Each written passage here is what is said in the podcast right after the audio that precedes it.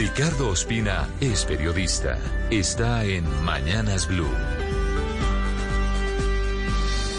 Son las 6 de la mañana y 25 minutos. El informe anual elaborado por la FAO y el Programa Mundial de Alimentos que incluyó a Colombia en el listado de los 20 países del mundo en riesgo de padecer una crisis de hambre en 2022 ocasionó una nueva controversia entre la ONU y el gobierno del presidente Iván Duque.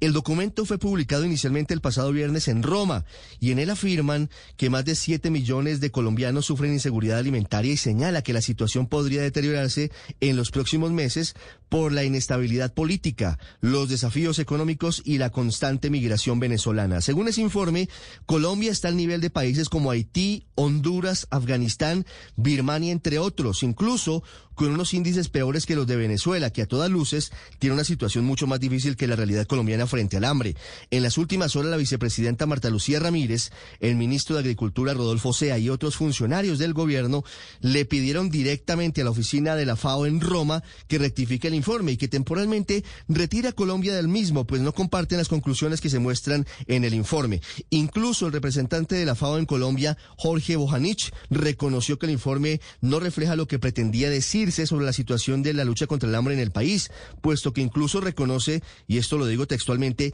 grandes esfuerzos del gobierno para garantizar la seguridad alimentaria y destaca además el trabajo del Ministerio de Agricultura liderando esfuerzos durante la pandemia frente a la distribución de productos agropecuarios. Y terminó diciendo el representante de la FAO en Colombia que sería injusto no reconocer el esfuerzo y los recursos comprometidos. En medio del esfuerzo de las entidades gubernamentales hay una realidad que no se puede ocultar, relacionada con la crítica situación por falta de comida en departamentos como La Guajira, Chocó y Bichada, entre otros, particularmente entre población vulnerable y por eso, aunque el panorama pintado inicialmente por la FAO puede resultar distorsionado, no podemos entrar en estado de negación frente al hambre que padecen millones de hogares colombianos. El tema fue tan controvertido que incluso propició un debate entre los candidatos presidenciales Alejandro Gaviria y Gustavo Petro sobre la conveniencia o no de aumentar los precios de los aranceles a la importación de insumos y productos alimenticios como principio la solución a la actual coyuntura.